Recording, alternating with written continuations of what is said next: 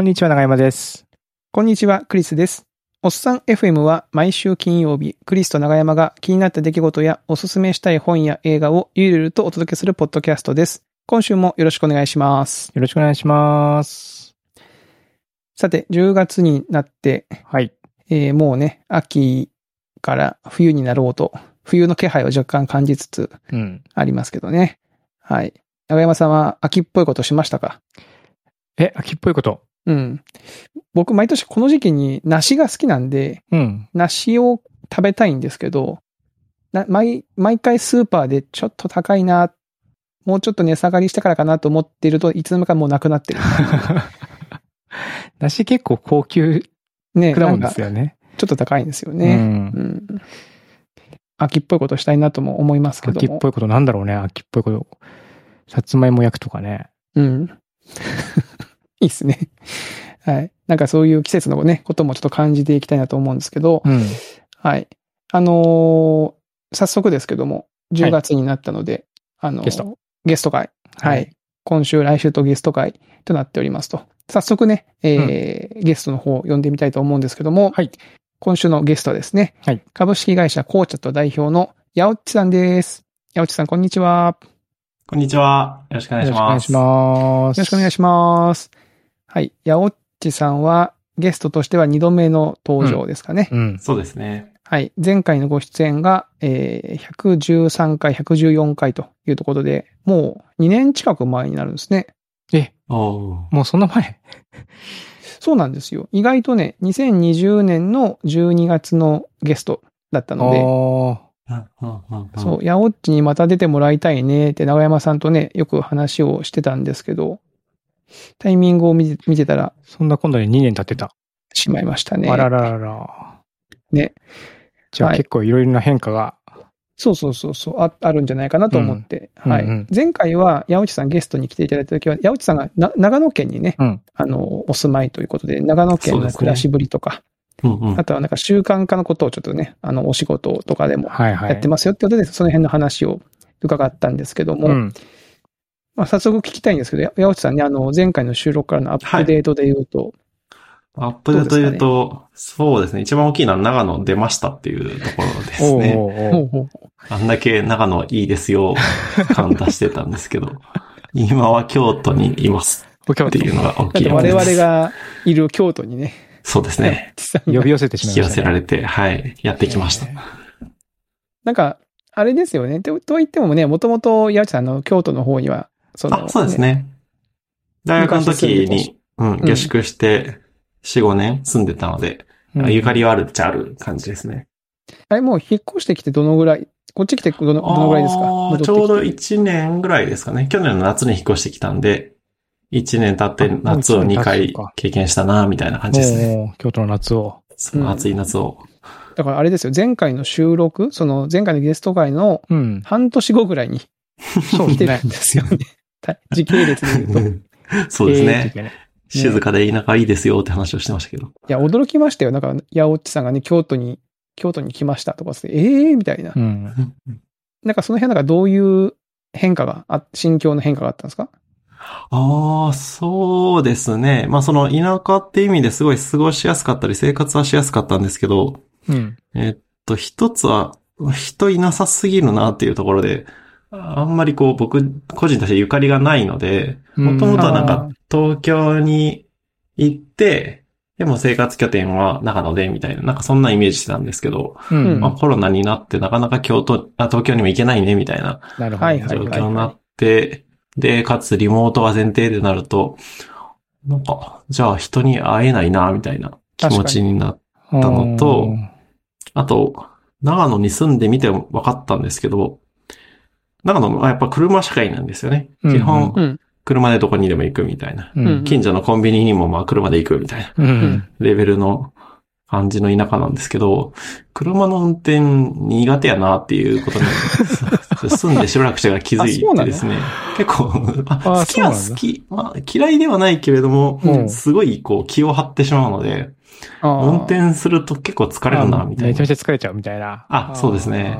仕事がっつり集中してやって、帰り、車で運転してるときに、これ大丈夫かなみたいな気持ちになることがあったんですね。んもっとこの生活ずっとはどうなんだろうみたいなので、で、上の子がちょうどその小学校に入学する前のタイミングだったんで、うんうん。環境を変えるんやったら、ギリギリ今かもねっていうところで、まあ、妻とも話をして、うん。うん。じゃあ、ちょっと違うところもありじゃないかっていうので、いろいろ選択肢を出して、うん。で、まあ僕も妻もゆかりがあるというか、二人が出会った場所でもある、京都はいいんじゃないかっていうので、京都引っ越したという。もうちょっとなんか今の二人が出会った場所でもあるみたいな、そう、さらっとそういう、なんかちょっと、そうですね。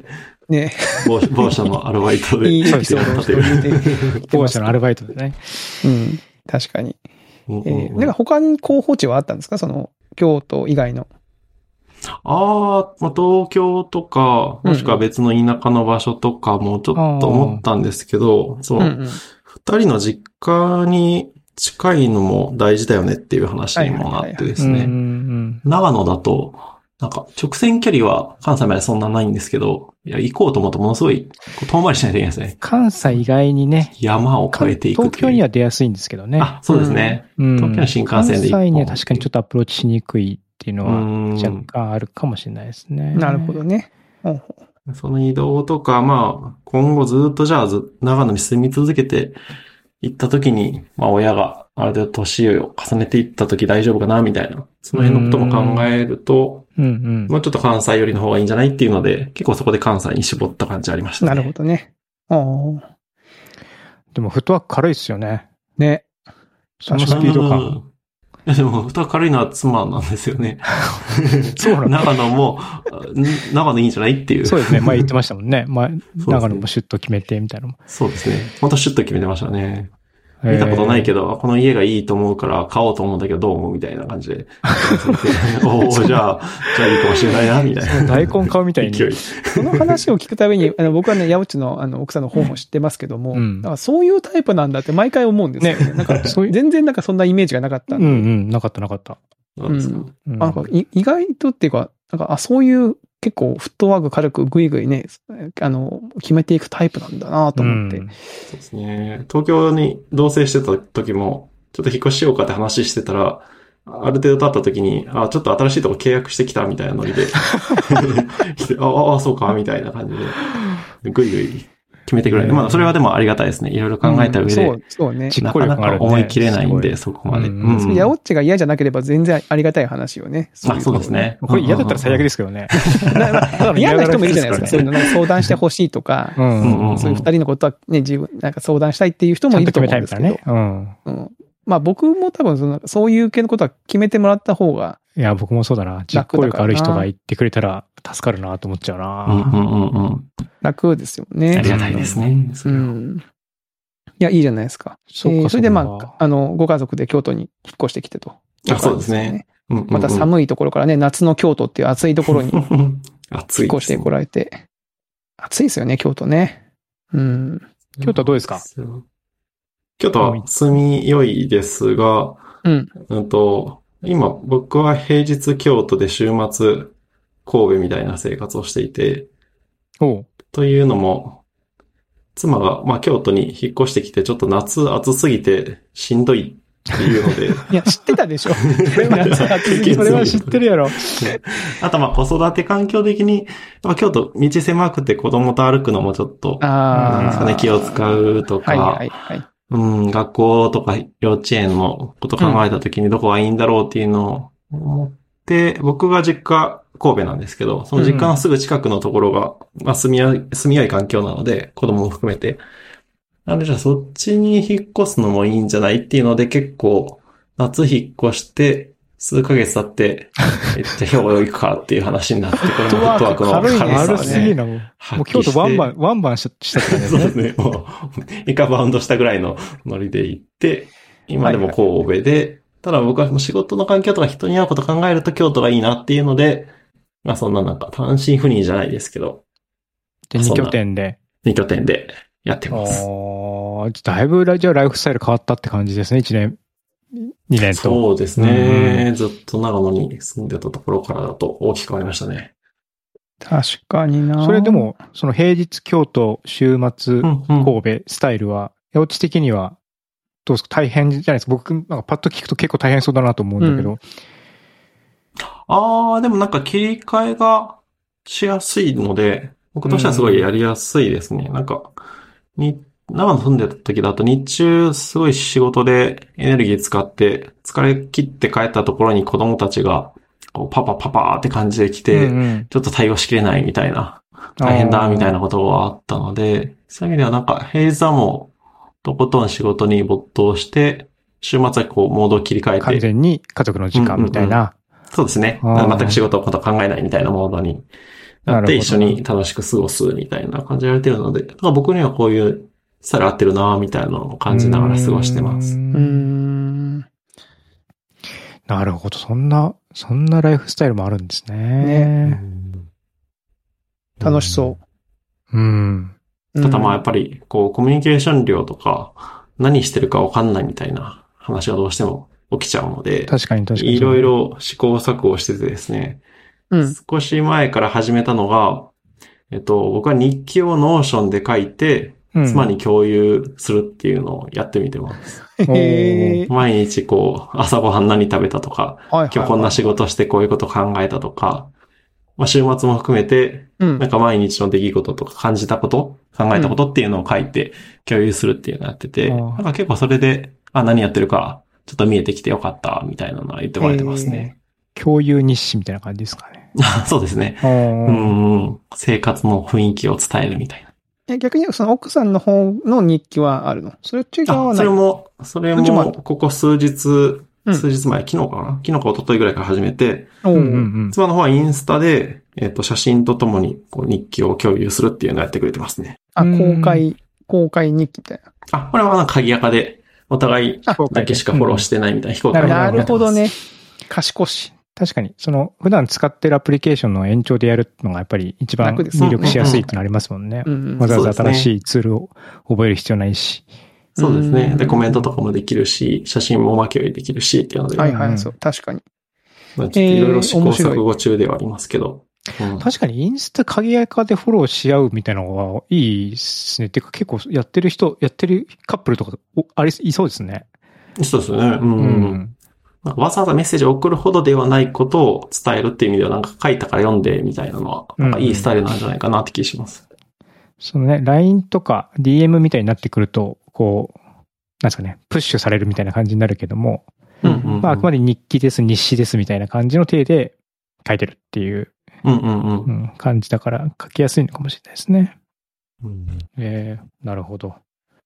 あれ、ど、僕、その子育て環境みたいなのもちょっと気になるんですけど、ややっぱ良かったですか？その思っていた通り？ああ、そうですね。うんうんうん。よかったですね。なんか、まあ、小学校は普通の小学校通ってるんですけど、うん。保育園は近所のはちょっと合わなくて、少し離れた場所で、あの、モンテッソーリ教育をやってはいはい。るところがあって、そこはすごい合ってるみたいで、なんか前の保育園はもう、行きたがらなさすぎて、当時3歳だったんですけど、もう行くと全力で泣いて、親、親を引き離せないみたいな。無理やりこう、先生に渡して、ああ。すごい辛い気持ちになりながら帰ってくるみたいなあことやってたんですけど、なんかそこの会うところを見つけてからは、結構楽しく過ごしてるみたいで、で環境としては良かったのかなって思います。うーん。あと、ま、近所も、なんですかね。あのーまあ、子供が多いエリアっていうのもあって、うんうん車道と歩道の設計がすごい丁寧にされてて。普通だったら車通り作るようなところを、あえて思いっきり歩道でスペース作って、なんかその辺で子供が遊べるようにしてあったりとかあそれはいいですね。過ごしやすい感じはあります。いやー、確かに京都とかね、ちょっと狭いからね、うんじ車運転しててもこう自転車とかでひょろひょろ小学生出てきたりするとやっぱ怖いなと思うし、ああ、自転車怖いですね。向こうで怖いと思ってるかもしれないし、まあそういう広い歩道があるのはやっぱり羨ましいですねう。んうんうんうん確かに。うん。狭い道はね、ドキドキしますもんう。ね。うんん。いや、うんうちも毎朝子供がその小学校行くのにこう待ち合わせしてるところの道が結構狭くて、そこに結構車がブイって入ってくる時があって、うんで子供なんかあの、ランドセルの幅とか認識してないじゃないですか、後ろの。うんはいはい。だから、結構ヒヤヒヤすることもありますけどね。うん。なるほど。じゃあまあ結構長野からね、だいぶ変化があって、うん。そうっていう感じですね。で、うん。なかなかのアップデートじゃないですか、それは。そうですね。生活基盤が変わったって感じだね。で、なんかあの、そうそう。まあ、ね、その今なんかこう、八百地が京都に来てっていう話をしましたけど、まあ、結構この引っ越しをしてきたタイミングで連絡をもらってね、あの、うん。京都に来ましたって言って、あ、そうなの？みたいな。で、ちょっとご飯でも、お茶でもしましょうよって言って、八百地とは何度かこう、ご飯食べたり、あの、お茶をしたりしてるんですけど、あの、あれよね。なんかその、そこで聞きましたけど、なんか、ヤオッチと長山さんが、なんか僕の知らないところでイチャイチャしてるっていう話を、ちょっと、オンライン、耳にオンラインともにイチャ挟んで、イチャしてます。なん、なんだよと思って、ちょっとこう、嫉妬心がメラメラと燃えてたりするんですけど、ダメだすごい語弊のある言い方で。と。仲良くしてます。なんか、あれですか？なんか、なんか、お二人でなんかやってたんですか？なんかその、まあ僕らもそのなんかたまに会って、うん。数ヶ月に一回ぐらい会って、情報交換みたいな感じで話してた中で、僕がちょっとね、なんか、あんまりこう調子良くなかったんですよ。うん。つかちょっと疲れたなみたいな感じの状態で。うん。で、その時に思ったのが、なんかこう、朝一言今日の、なんですかね、今日のテンションを共有、人に共有してみたいって話をしたんですよね。うんうんうん。ああ、だはいはいはい。あれ合ってる？あ、そうですね。なんかフリーランスだとどうしても一人になっ二てしまうみたいな。人してつじつまを合わせようとしてます？僕の前で。違う。イチャイチャしてる理由付けを。そうそう、フリー、フリーランスでやってると、そのあうんうん朝会とか、なんかおはようございますとかって言ったりとかっていうケースが全然ないわけですよ。はいはいはいはい。なんで、その、こう朝起きた時に、まあ今日ちょっと調子悪いなとか、いいなっていうことだけをなんか言うっていう LINE のチャンネルを作って、そこでこう朝起きておはようございますって今日はちょっと調子悪いんでぼちぼちやってきますとか、今日今日はなんか体動かしたから結構テンション、あの、キープできてますとか、そういうのをこう言い合うっていう、それだけ。うんうんうんうんえで、まあ伝える？そうそう。伝えるで、まあ、うん、リアクションのスタンプちょこっとするぐらい。う。うんんっていうのを1ヶ月ぐらいかな。うん。やって、うんりやって、うん。だって感じですね。えー、なんか楽しそうじゃないですか。うん、なんか、まあ実は結構自然、自然消滅的に今、うんあの、それをやり合ってはいないっていう状態なんですけども、うん僕としては結構助かった面が多くて、うん。まず一つは、なんか、やおっちも結構調子悪い時あんだな、みたいな。ありますあります。そういう、まあ別にやおっはいち持ったわけじゃないんだけど、その、うん人がも、人もやっぱり調子悪くなるんだなっていうのがこうわかるっていうのが良かっった、僕は。なんかやっぱりこああ。う、その僕が見る世界ってうん。結構インターネットを通して見る世界だから、うんうんうん。そんな元気がない人はそもそもインターネットやらないわけですよ。みんながそうですね。まあむしろ元気がなくても元気なふりをしてる人も多いですからね。うん。だからいいことがあったらから書くとかさ、うんうんあとはなんかちょっと悪いことがあっても面白く書くとかさ、うん。そういう感じだったりするじゃないですか。するするうんうん。だけどなんか素朴になんか、いや、ちょっと今日は調子悪いんでぼちぼちやりますって、こう、言っている人がいると、素直になんかこう、あそうだよなって、そういう日もあるよなっていうのが、まあその人にも、その人に向かってもそう思うし、自分に向かっても、まあみんなそういう日があるよっていうふうに思える、思えたっていうのが良かった。それ、いいっすね。うん。僕もなんかそういうの言うタイミングないんですよ、実は。あ、本当ですか？今度やりますか ?3 人で。そう3人で。一応ね、人が増えた時を見据えてグループチャットでやってるんで、入りますよう。ん でも、二人とももうやってないんでしょ、いやいやであの、え特に理由があってやってないわけじゃなくて、あもしクリスさんだったらうんうんまた再開しようかいやなんかほらまた賑やかに。僕なんて俺なんとなくね、会社の人の前で調子悪いんだよって言うと心配もかけちゃうし。そそううそうそうそうなんですよねね。グローバルなね身近な人には言いづらいとかね。調子いまいちとか書けない、書きにくいから。うんうんうんそうですねそう、なんでその利害関係がないっていう状態、うん。うん、で、それをやるっていうのが一つは良かったっていうのと、もう一つはこう、つけていると、圧倒的に、えっと、体を動かした日は調子がいいっていうことが、あの、わかる。わかる、わかった。えーそ、の、自転車乗ったりとか、ジョギングしたりとか、まあちょっと筋トレしたりとかっていう日は、やっぱり、その日調子がいいっていうのは、もう LINE でやり取りしてて過去ログ見ても明らかにもういいとうんそうですね。いうのが、あの、分かったので、その、いかに気分が下がらない、上げる、上がる下がるっていうことよりも、いかにこう、少しでも何かエクササイズを生活に取り入れるかっていう方を考えるように最近はちょっとなってるって感じですね。へうんうんうんうんーもうなんか、僕の中で割ともう答えが出ちゃってるみたいな感じなので、うんううんんうんうんあとはもうこれを生活に組み込めば、そのボトムアップできそうだなっていうのがなんか結構分かったっていうのが二つ目のよ良かったところかな。なるほど。うん。僕は本当にそれも思います。うん、全く同じで、逆にしんどい時の方が軽く体を動かした方がいいなっていうふうに思いますね。あスクワット何回かやるとか、腕あ立て伏せ何回かやるとか、そういうレベルでも、やっぱやると、無理やり体を起こしてるのかもしれないですけど、元気出るので、う。うんん。なんかそのまま一日気持ちよく過ごせるな、みたいな思いますね。なるほどね。なんか、ヤオッチが結構いいことをそのチャンネルで言ってて、なんだっけかな。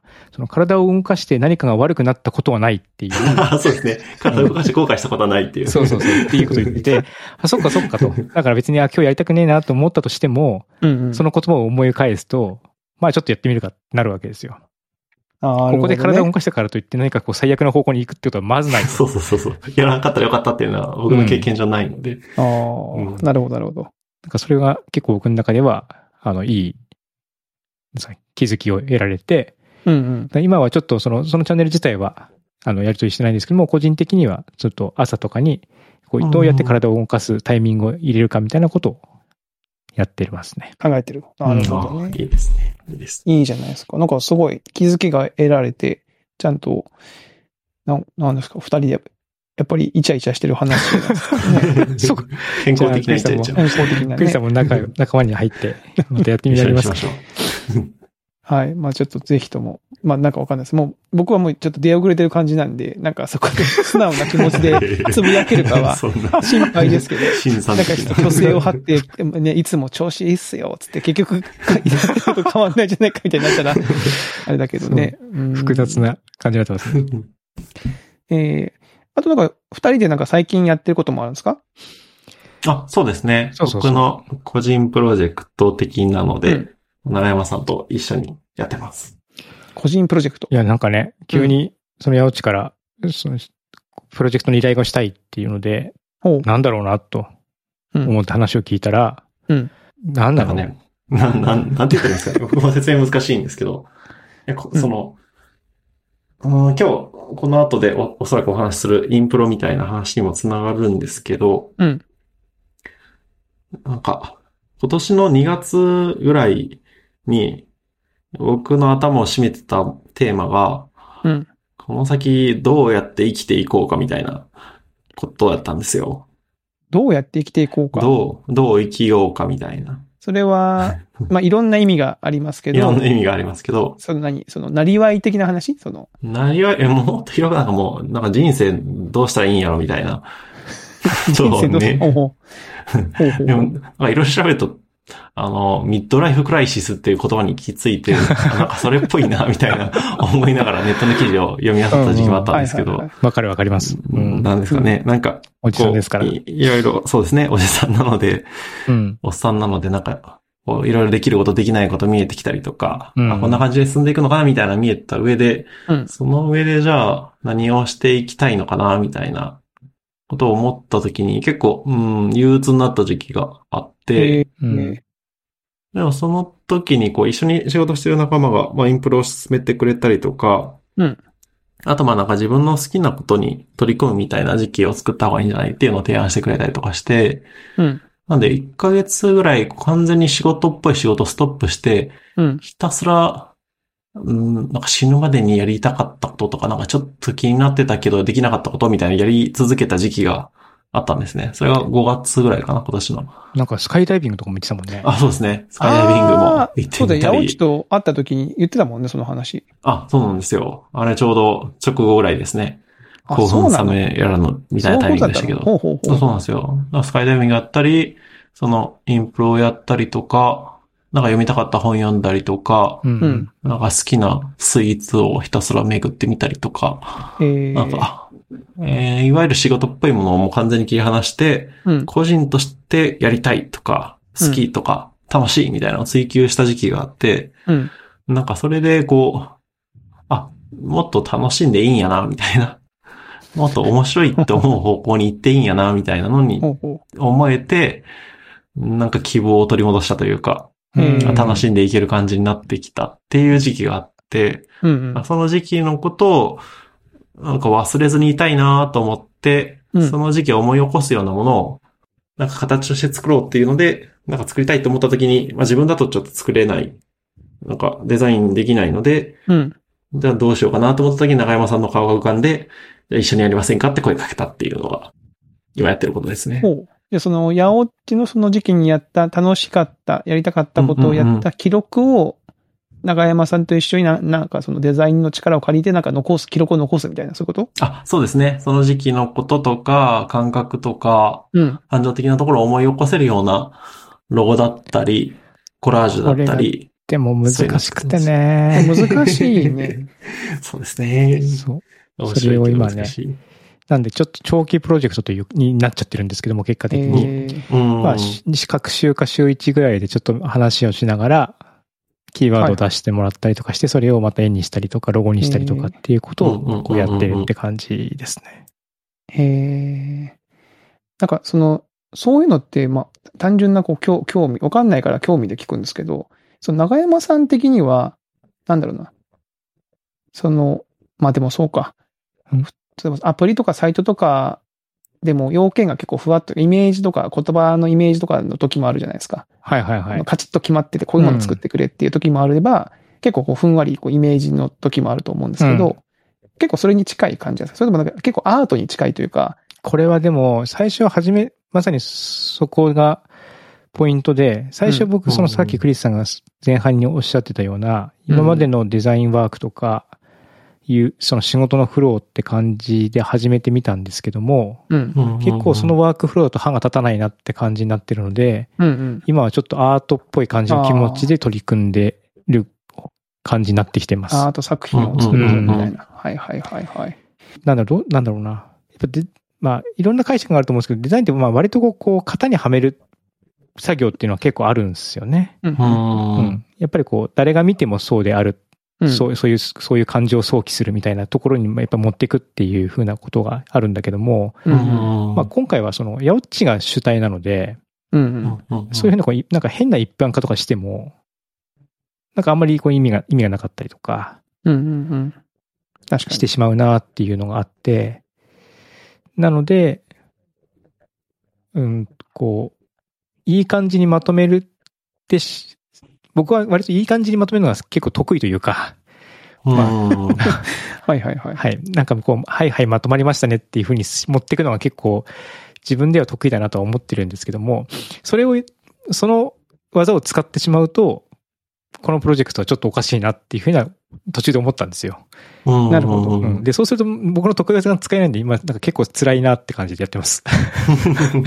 辛いっていうか。何その、また何そのさっきのさ、二人してイチャイチャする話とはまた違って、なんか楽しそうなことやってる感じじゃないですか。まあ楽しい。一緒に試練を乗り越える的なね大変そうだけどね。うんなかなかね、こう、こ僕はできないけど。う、うん、うん頭をひねってね、どういうふうにしたらその、かその形になる、できるかなっていう。うん、一緒にやっててすごい面白いなと思うのは、その、そもそもの、なんか、やり方というか、進め方から一緒に作っていくみたいな感じが、すごいあって、うんううん。んうんそこ面白いなって思いますね。すね割と今まで僕も取り掛かったことがないようなタイプのプロジェクトなので、うんう。うんん。仕事としてこう、受けて納品するっていうよりはもうちょっとこう、それ自体の過程も、まあ一緒に楽しんでいくようなた形で進めようっていう感じでやっへてます。ただまあ、ちょっとまだ模索してるんで、ちょっと僕の中で着地点が全然まだ見えてないのがあるんですけどううん ん。なるほど、ね。僕はめっちゃ楽しみながらやってますね。ミーティング毎回楽しいので、あ、こういう進め方あるのかとか、あ、これか、みたいな発見が毎回あって。あもうめちゃめちゃ脳、変、うんあんまり使わない脳みそを使って ミーティングになってるん。そういうこと新しいやり方を見つけるみたいな。うんえーでもなんかその、ヤオッチが言う、そのなんでしょう、そのね、自分のやりたいこととかやっってなんかこう、多分こうパッと開けたような感覚とか感情とかを、なんか後からも見れるように残しておきたいみたいな感じは、まあよくわかりますよ。ややっぱりどうしてもその、自分の人生を振り返った時にね、その、例えば高校時代とか、その、なんか輝いてた瞬間みたいなやつも、やっぱこう、時が経つと色あせていくし、なんか変な風にこう、ね、時が経って変な風に逆に色付けされることもあったりするから、あの時のあの感覚が、こう、スナップショットで残ってるみたいな感じはあるといい、いいっちゃいいですよね、確かに。うんうんうん。うんえー、それはでも完成が楽しみですね、それね。そうですね。それちなみに完成したら、ヤオッチはどどうするの？その、自分だけのものとして置いとくの？なんか見せんの？誰かに。あ、見せ、そうですね。なんかステッカーとかカードとか、そういうの作っておこうかなと思うので。ああ、なるほど。周りの人にはちょっと見せて話したりとかしたいなと思ってます。おお。お見せしますよな。クリスさんにも。やった。ステッカーも渡します。なんかこう話してると長山さんへのプレッシャーがどんどん高まってるんですね。うん。うん。大変ですよ。ありがとうございます。わけ、わけわかんないことに巻き込まれちゃったなって。すみません。まあでもいい、いいっすよね。楽しい、いいと、いいと思いますよ。なんかそういうのまあでもなんかこういう、今までと全然違うやり方で仕事、仕事っていうかプロジェクトを進めるっていうのは、やっぱりこう、年を重ねるとだんだんやり方でこう、硬直化してくるんですよね。うん、うん。うん。それをなんかこう、全然違うアプローチ取ってみるっていうのは、まあ刺激、刺激になりますね。うん。なるほどね。いや、それ完成が楽しみ。で、そうそう。で、さっきちょっとあの、インプロっていう言葉が出ましたけども、うん、あの、ヤオッチからね。あの、多分インプロって、まあ、おっさん FM を聞いてくれてた方はですね、実は197回の時にインプロの体験に行ってきましたっていう話を私の方でしてて、うん、それこそヤオッチに、ね、誘っていただいて、うん、そうですね。即興演劇ですか？即興劇、はい、即興演劇、即興即興演劇の、えー、体験に行ってきたんですけど、まあ、ヤオチも最近それをね、ハマってるみたいな話。うん、そうなんですよ。なんですよね。で、今日はあの、まあ、前半後半で、あの、来週のパートで結構たっぷりお話しいただこうとは思ってはいるんですけど、あの、やうちそのインプロに最初にはまった、入っていったっていうのはなんかきっかけがあったんですか？その、さっきの紹介してもらったから、紹介してもらってやってみたっていうところ。はい、そうですね。ちょっとその流れの話すると長くなるので、今ちょうどブログ記事書いてるので、そちらを読んでもらえるといいな、みたいな感じではじゃあ、あの、ブログ記事のリンクが完成したら貼っておきますので、そちらを。ありがとうございます。はい。はい。そうですね。インプラハマったきっかけは、さっきみたいな、さっき少しお話ししたような、なんかどうしたらいいんだろうみたいな、悩んでる時に仕事仲間が、こういうのあるよっていうので、インプロ、その即興演劇の動画と本をおすすめしてくれて、それ見てすごい面白かったんですよね。名前さんとクリスさんにもお送りしたと思うんですけど、うんうん、はいはい。なんか、即興演劇って本当に台本とか設定とか何もない状態で、とりあえず用意スタートで始まって、なんか演じる人、二人なり三人なりが誰か一言言って、そこからどんどんどんどん話しながら設定が作られていったりとか、うん、ストーリーができていって、みたいなことをやるんですけど、なんかその、なんですかね、そういう場だとこう、何をしたら正解かとか、うん、何しちゃダメかとかっていうのは特にないんですよね。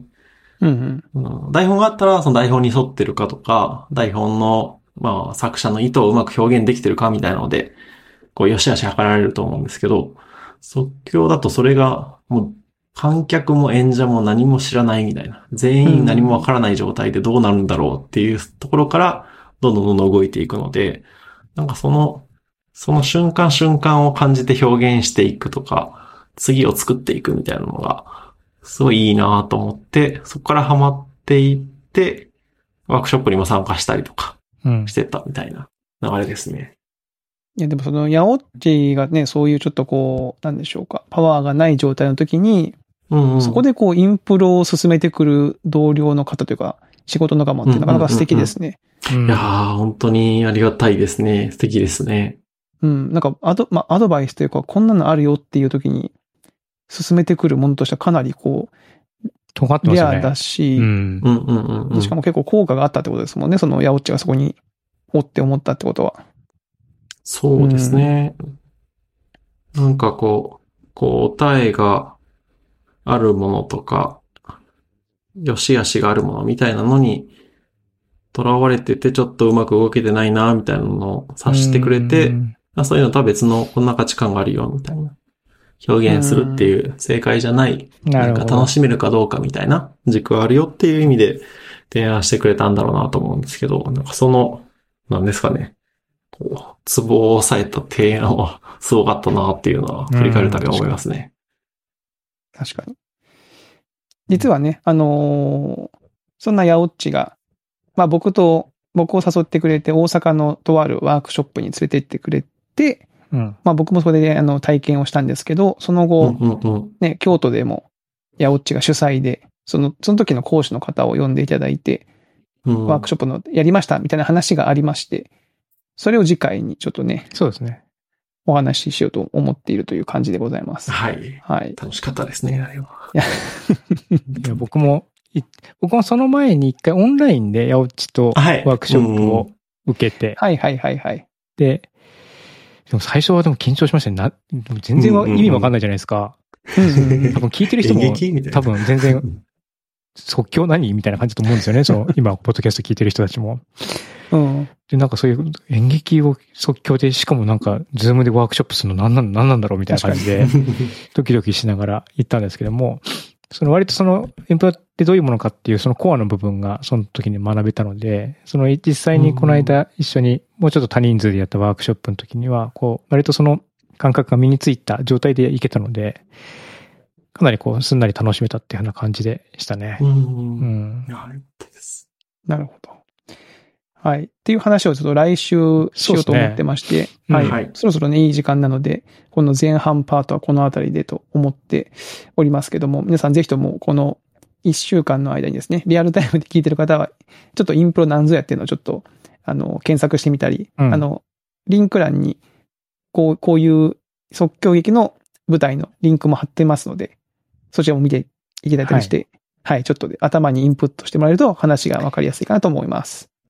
いやいやいやいや。でもすごいね。このアップデートが。いや、本当によ。うん。ちょっとね、30分くらい話してもらったけど、いろいろ、いろいろありますね。生きてると。ね。いろいろあるよ。いろいろあるけど、なんか、なんかすごい、アップデート感のある話ですね。うんいろんなことが。うんうんうん。は詳しくはブログで書いているので、ぜひそちらを。い。ぜひぜひ読んでみてください。はい。はい。ということで、えー今週のおっさん FM はこの辺りとさせていただきます。はい。えーそれではまた、来週お会いしましょう。さよなら。さよなら。さよなら。